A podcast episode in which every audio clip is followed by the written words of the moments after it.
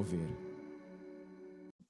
E aí, meus irmãos, aqui quem fala é o pastor Isaac dessa vez. E eu tenho na minha frente aqui, gostaria que vocês vissem o vídeo, um sorriso bonito do nosso irmãozão Fábio Pereira, que está lá em Montevidéu, Grande Montevidéu, Uruguai, e ele vai estar nos falando um pouquinho das experiências dele. Mas, Fábio, a gente te conhece bem.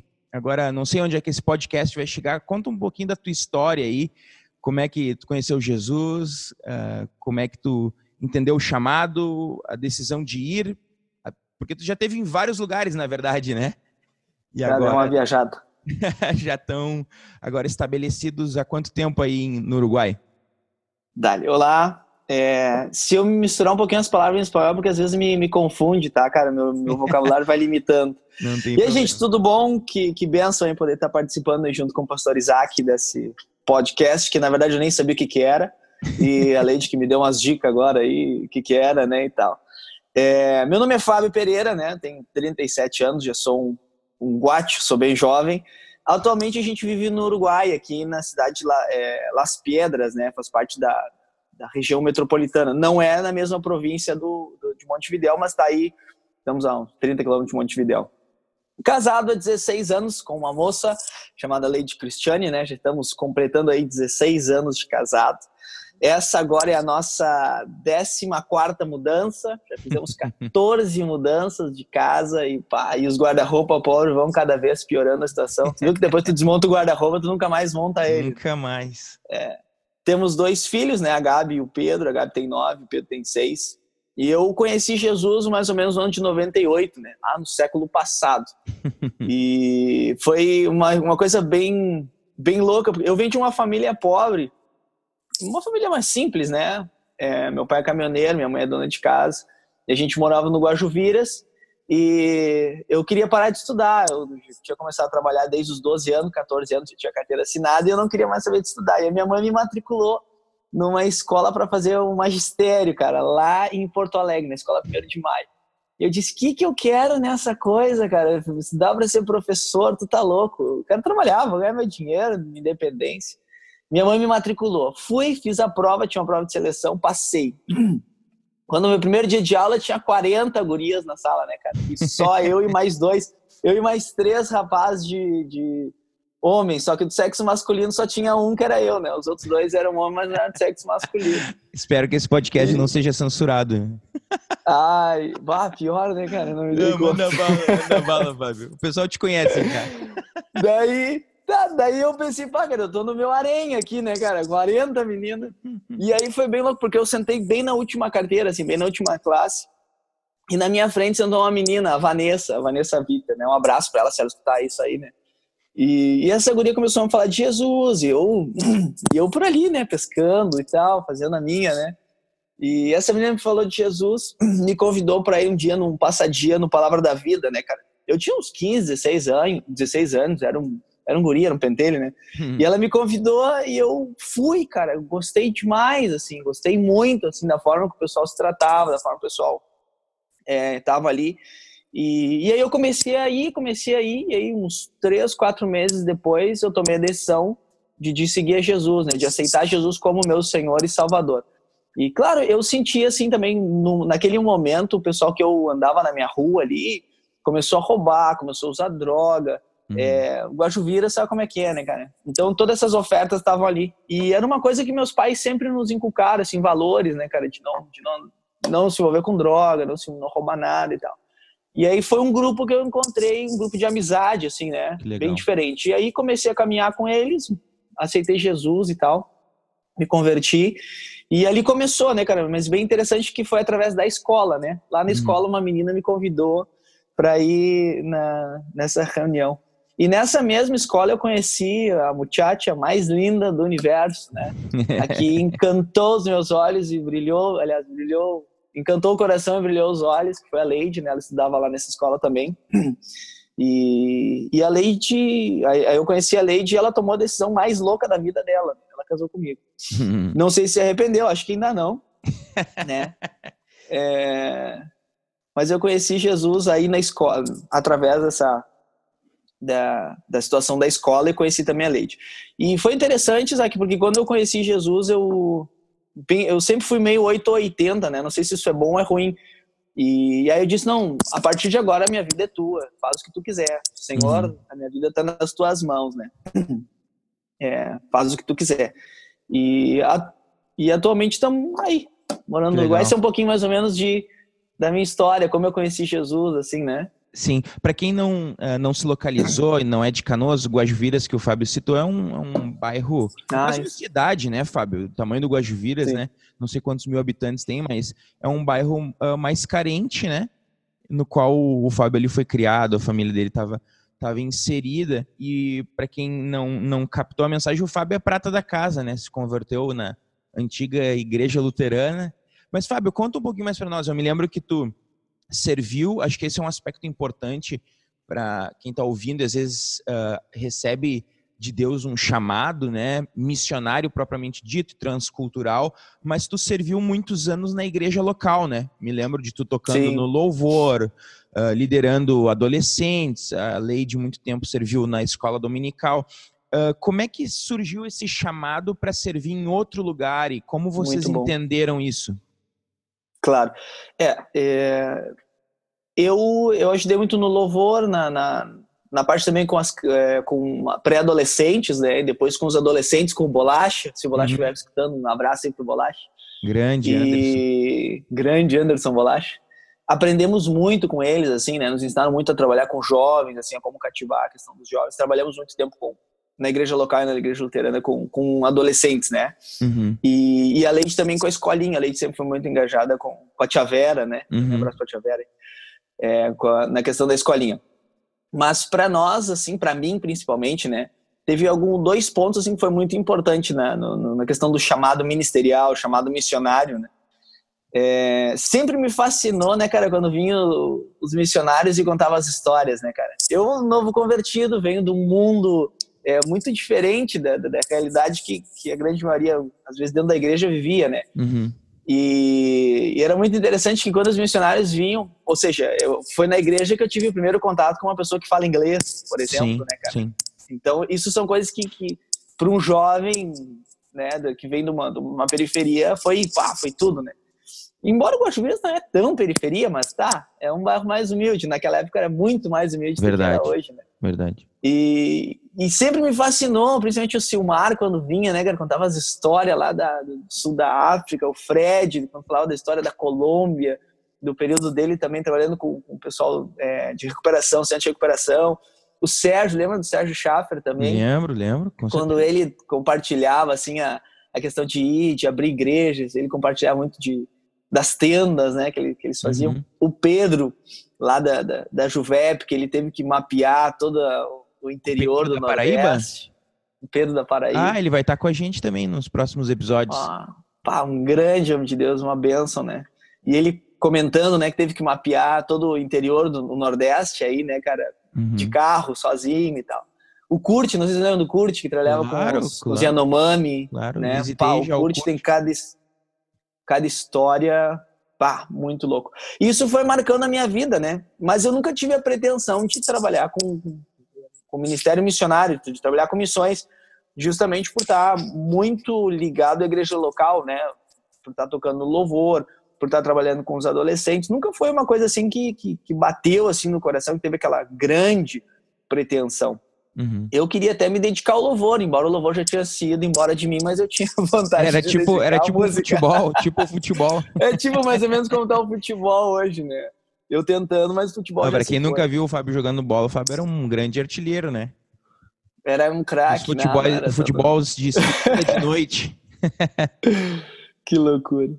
Né? E eu me lembro que foi, foi dois pontos decisivos assim que eu gosto de marcar e frisar um foi num culto de domingo de manhã. Uhum. É, na verdade, eu não gostava muito do culto de domingo da manhã. Tomara que o pastor Paulo não saiba disso, tá? E...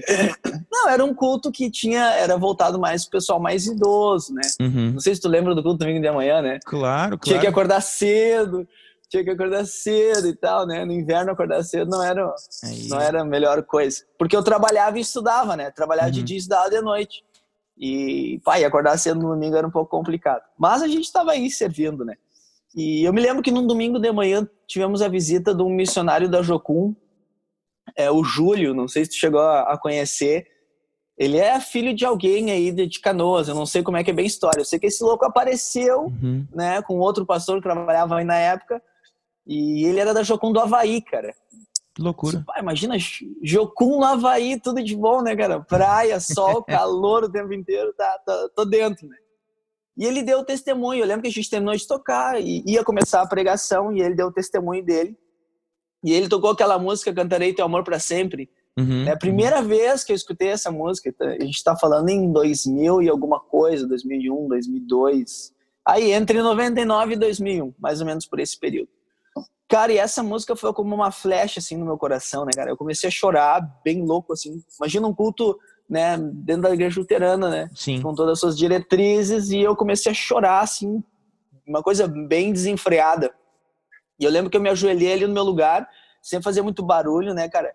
E ali eu tomei a decisão de dedicar a minha vida inteira para Deus, assim. Senhor, uhum. a partir de agora, a minha vida é tua, faz o que tu quiser, porque eu quero cantar o teu amor para sempre. Isso uhum. ficou gravado no meu coração. Eu quero cantar o teu amor para sempre. Depois tá, conversar um pouco com o Júlio, assim, trocar uma ideia, mas nada muito, é, muito aprofundado. E o segundo ponto que, que, que foi decisivo também para mim foi uma experiência pentecostal que eu tive na minha casa, cara. Isso uhum. que foi muito louco. Isso foi muito louco.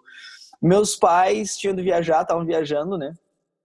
É, e eu comecei a orar dentro de casa ali, tava orando no meu quarto. E eu comecei a orar pela minha família, né? Meus pais, meus, minha família não conhecia Jesus e tal. Comecei a orar por eles, assim, interceder por eles, assim. E o bicho começou a pegar, né, cara? Uhum. Eu tive, foi uma coisa, foi uma das primeiras experiências que eu tive com luto espiritual na minha casa, assim, sozinho. Uhum. Tava em casa sozinho, me borrei de medo, né, cara? Porque era uma opressão, era uma coisa maluca. Não sei se isso vai, tu vai pôr no ar ou não, mas eu, eu vi, viu que as portas do Guajuveiras eram de vidro, né? Uhum. E eu vi um demônio, cara, na, na, na, porta de vidro, assim, cara. Se estivesse do outro lado, sabe? Tentando entrar Sim. dentro de casa.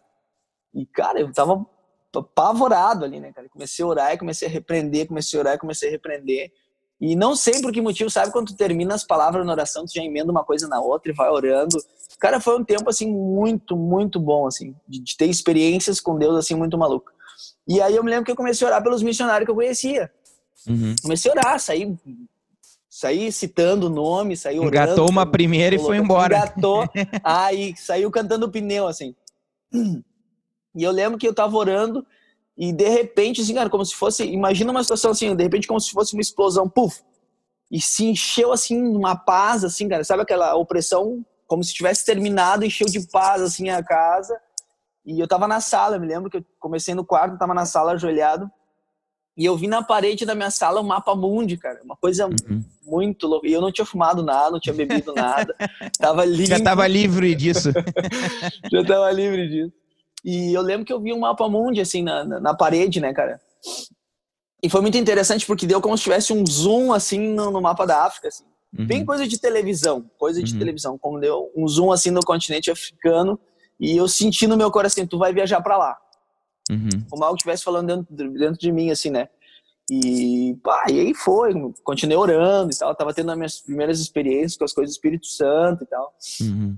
E eu lembro que depois de um tempo, não me lembro se foi no outro dia, um par de dias depois, meus pais chegaram. E quando meus pais chegaram, eu comentei com eles, né, que, que eu tava orando em casa, que tinha acontecido. Eles não acreditavam nas coisas sim, que eu tava tentando falar.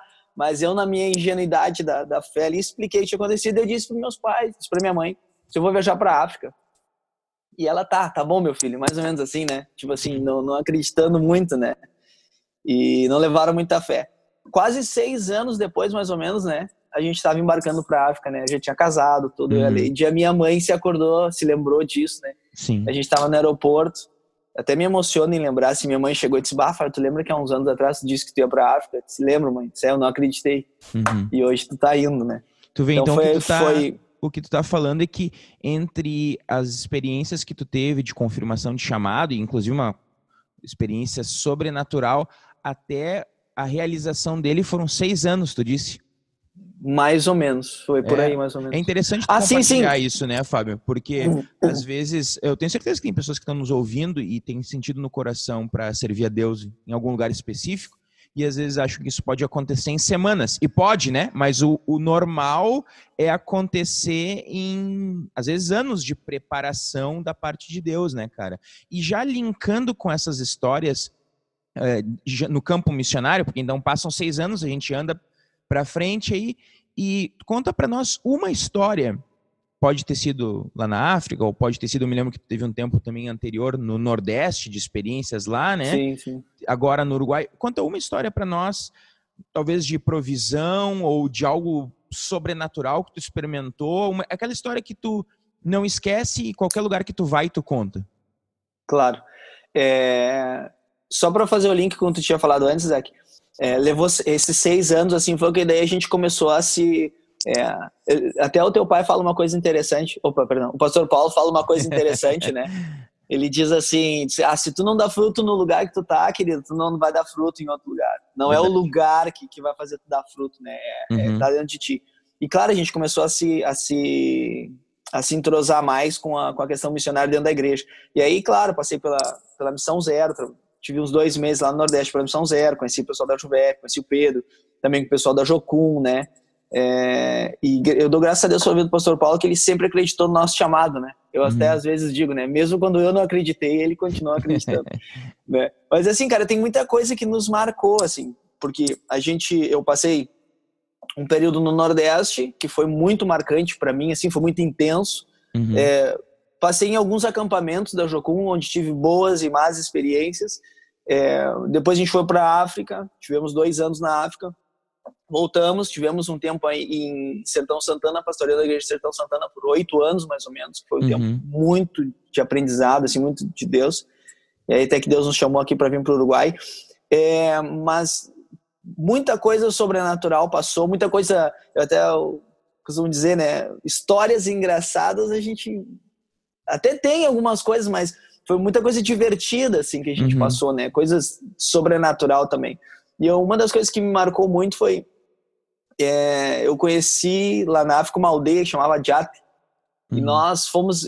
O Fred, quando nós chegamos, o Fred tinha se programado para vir para o Brasil. Então, quando a gente chegou, ficamos três meses com eles e eles vieram para o Brasil, o Fred e a Raquel. E nesse meio, nós tínhamos que ir atender também a aldeia de Jat. É, fazer um culto, dar um, uma, é, começar um, uma pequena indício de uma escola. Então, nesse uhum. período, eu fui. E eu ia de bicicleta, cara, 30 quilômetros de bicicleta. Bem... Naquele tempo eu era fininho, né, cara? Ou seja, eu não tô gordo, mas naquele tempo eu tinha. É... ou seja, quando tu é mais jovem, tu tava com todo leite, né? Com todo Sim. sangue. Tá. E eu lembro que pra ir a gente tinha que passar um rio que tinha crocodilo, cara. Ixi. Então fui eu e o Antoninho, e a gente parou de um lado, ele foi nadando até o outro lado para pegar o voo. Não era um, um caiaque, uhum. uma coisinha pequena. Colocamos a bicicleta, atravessamos. Fizemos o culto, foi uma semana de culto ali, fizemos. Foi muito, cara, muito legal. E, claro, tu vê o povo africano é muito, muito divertido, é muito, muito intenso, assim. E eu me lembro que uma das noites, duas mulheres chegaram, a gente já tinha terminado o culto, e duas, e duas mulheres chegaram já no final do culto, de noite, isso, né, cara? E lá não tem luz, então tu imagina Sim. toda a situação difícil. E elas vieram de uma outra aldeia. Elas tinham caminhado 15 quilômetros com duas crianças no colo, cada uma ah. com uma criança, e mais um, umas três, quatro crianças correndo na volta, e mais um cesto em cima que trouxeram para mim, que era comida. Uhum. Elas disseram: não, nós escutamos que ia ter um homem de Deus aqui na aldeia, por isso nós viemos. 15 quilômetros caminhando, cara, com criança, com, com, bande com comida isso, na né? cabeça. Uhum. Imagina, cara. Ah, não, terminamos o culto e seguimos, ah, engatamos, como tu disse, engatamos a primeira de novo e, e fomos. Cara, acho que era umas duas da manhã quando a gente foi pensar em terminar o culto. Porque, claro, lá já tinha gente que tocava tambor, que fazia toda uhum. a parte do louvor, né, cara? Sim. E eu lembro que o Antoninho me traduzia. Cara, foi um, uma experiência, assim, que uma das que mais me marcou ver a fé dessas mulheres. Uhum. E quando eu voltei para casa, é claro, eu tinha sido, como eu disse, premiado com malária, né, cara? Quando ah. eu voltei para casa, eu tava com malária. Não sabia se era malária, se era tifoide, o que, que era, porque eu tive os dois, né? Tanto malária uhum. quanto tifoide. E aí, quando a gente chegou em casa, assim, começou a febre, porque a malária, o pico de febre dela é final da tarde. Uhum. E aí, cara, eu cheguei a 42 graus de febre, cara. Nossa. Eu tremi em cima da cama, assim. Na cama, a gente tinha uma cama no chão, né? Não tinha a cama, o colchão ficava no chão. Uhum. Tremia, cara, tremia, tremia. E claro, frio e a Leite tentando me, me baixar a febre com compressa, me jogando água gelada, tudo. Ela disse que eu delirava. Eu não me lembro. Ela disse que eu delirava. Eu não me lembro. e a única coisa que eu me lembro foi um relance, assim, né? Porque muita coisa quando eu tava com febre eu não lembro. Acho que afetou alguns neurônios aí. Eu lembro que eu tava deitado e a gente não tinha luz aquele dia em casa. Ou já tinha desligado o gerador, não me lembro. Eu sei que tinha um par de velas assim na minha volta e eu lembro de ver a Leide orando, assim. Uhum. Como que com medo de ficar viúva, assim, né? ali orando, Senhor, não me deixa ficar viúva. E ali a gente pode ver a mão de Deus, assim. Não fui curado instantaneamente no momento, né? Sim. Tive que fazer todo o tratamento, tudo, mas Deus não permitiu que eu morresse ali, cara. Mas esteve ali na borda, assim, sabe? Sim. Batendo na porta, assim. Foi uma que das loucura, coisas cara. Que loucura. bem Fábio, sobrenatural. A gente, eu tenho certeza que teria muitas histórias para contar. E como é que as pessoas fazem para entrar em contato com vocês ou podem acompanhar vocês de alguma forma, serem intercessores ou até mantenedores, né? Qual é a melhor forma de encontrar vocês? Claro. É, a gente agora escreveu uma última carta missionária, mandamos até para alguns irmãos, mandamos para o grupo de pastores e tal. Uma das formas é entrar em contato com a igreja e com a secretaria, que a secretaria uhum. dá todas as, as, as, como se diz, as, as direções aí, uhum. né, de como participar, de como ser o intercessor. E até, é, creio que podemos encaminhar também a, a nossa carta missionária. É, pelas redes sociais, né? A gente está aí. Não, a gente não se move muito pela rede social, né? A gente talvez é um pouco mais da, da velha escola, assim, uhum. de de estar tá mais tá tão como se diz tá tão focado aí no trabalho que a gente às vezes acaba até esquecendo de estar tá mantendo mas tem a rede social, tem o meu Instagram, o Instagram da Leide. A Leide agora também está com um, um, grupo de mulheres aí, um Instagram, não sei se é Instagram, um Facebook, uma rede social voltada aí para as mulheres missionárias, aí muito legal uhum. também. Ou tem meu WhatsApp, né? Claro. É, eu não sei como é que eu poderia. É, é, um número meio louco. Eu acho que é... o mais fácil, então, pelo que tu tá falando, é entrar em contato com a secretaria aqui da igreja do claro, Mover. com a secretaria da igreja. E aí o pessoal, então, pode ter o teu contato de WhatsApp, te encontrar nas, nas redes sociais. Fábio, eu gostaria que tu encerrasse com uma oração para nós. Orasse aí por todos aqueles que estão nos ouvindo. Como é que tá o nosso tempo, Isaac? Nós estamos chegando no finalzinho. Apareceu alguma mensagem aí para ti? Não, ainda não. Mas se tu puder, tu puder orar uh, pelos nossos ouvintes, eu tenho certeza que eles querem receber uma oração, aqueles que têm, às vezes, um chamado também no seu coração, uh, encerrar uhum. esse momento para a gente. Tá. E queria agradecer aí também, Isaac, né, por esse, essa oportunidade de estar falando um pouquinho da, da, do nosso trabalho aqui. E eu costumo sempre dizer que na nossa igreja, a igreja Mover em geral, né, todas as pessoas, elas, todos os membros, eles vão ser convidados, né, a, a participar de todas as formas, né, contribuindo, orando e indo. E é um conselho que eu queria deixar também, né, para quem está nos escutando, se quer começar a se envolver com missões, a melhor coisa que tem é um projeto de curto prazo, um projeto uhum. missionário de curto prazo, que seja aí um mês, 15 dias, 10 dias, que nem a, a Tânia fez aí, com, tá fazendo com as irmãs, agora com a situação de pandemia se complica um pouco, mas é se envolver, né, uhum. essa é a melhor coisa, de, até para descobrir o chamado, é para descobrir a, a vocação, né, e tal. Hum. Amém. Vamos orar então, Zac. Muito obrigado ótimos, mais ótimos uma vez. conselhos. Né? Muito obrigado uma vez mais. Vamos orar então. Deus, nós nos chegamos diante da tua presença para te agradecer por esse tempo aqui, por esse tempo de conversa e poder estar tá compartilhando, Pai, um pouco do, daquilo que o Senhor tem me dado, daquilo que eu tenho vivido com Deus, estar tá compartilhando também para as pessoas que estão nos ouvindo. Eu te peço, Espírito Santo de Deus, que tu possa levantar cada vez mais homens e mulheres engajadas, Deus, com o teu, com a tua obra, engajados, Senhor, com o evangelho, engajado com as boas novas de anunciar, Senhor, esse evangelho desse Jesus que cura, que salva, que liberta, que transforma, Pai. Em nome de Jesus eu te peço que cada vez mais possamos entregar nossa vida para Jesus e não tomar de volta, mas entender que a partir de agora a nossa vida é dele.